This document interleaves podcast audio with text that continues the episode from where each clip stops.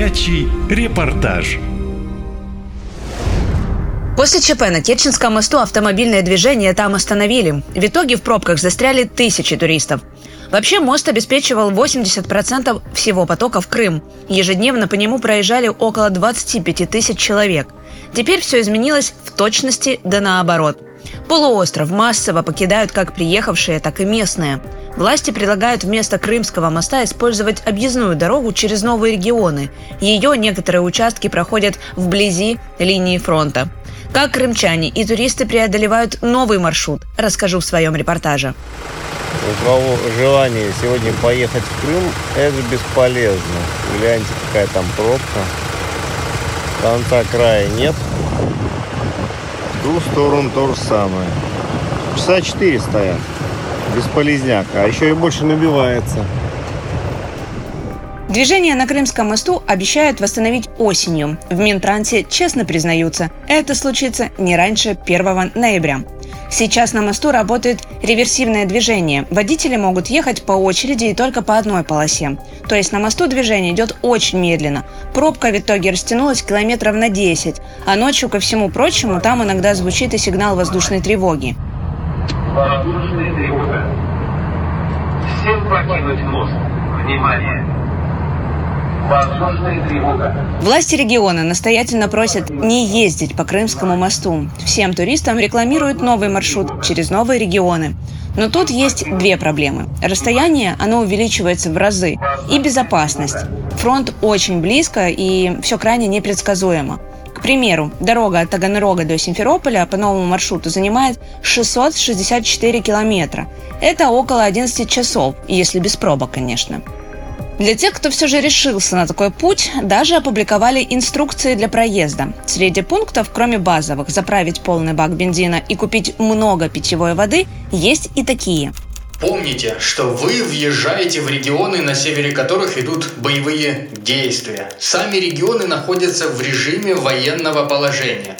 Не надо ехать в ночь. Полисы страхования не работают. Бдительность надо сохранять постоянно. Не останавливайтесь вне постов и не заходите в поля или леса. На новых территориях крымские и российские мобильные операторы работают в режиме роуминга. Об этом предупреждает Роман. Он выехал из Крыма через несколько дней после подрыва моста и до сих пор не может добраться домой. Жалуется на отсутствие связи и то, что не везде принимают платежные карты. Да и вообще, говорит мужчина, жутко ехать, когда везде на обочинах видишь последствия военных действий. Начинаются последствия всех тех, то, что случилось, сами прекрасно знаете. У меня уже руки начинают трястись, становится страшно. В регионах, где еще недавно шли бои, действует комендантский час. Хотя на трассах его распорядились отменить, поэтому ночью ездить можно. Но не рекомендовано. И есть свои нюансы. Например, Олег из Воронежа рассказывает, что при въезде на новые территории нужно обязательно снимать регистратор. Съемка там запрещена. В лучшем случае заберут флешку, в худшем – досмотр с пристрастием. Нужно быть аккуратным, советует мужчина. Но это мелочи по сравнению с пробками, которые ждут в пути, говорит Олег. Последние километров 200 мы едем уже, наверное, часа 4, если не больше. Никакого толком движения. Там просто сейчас авария где-то на подъеме и постоянно такой затык.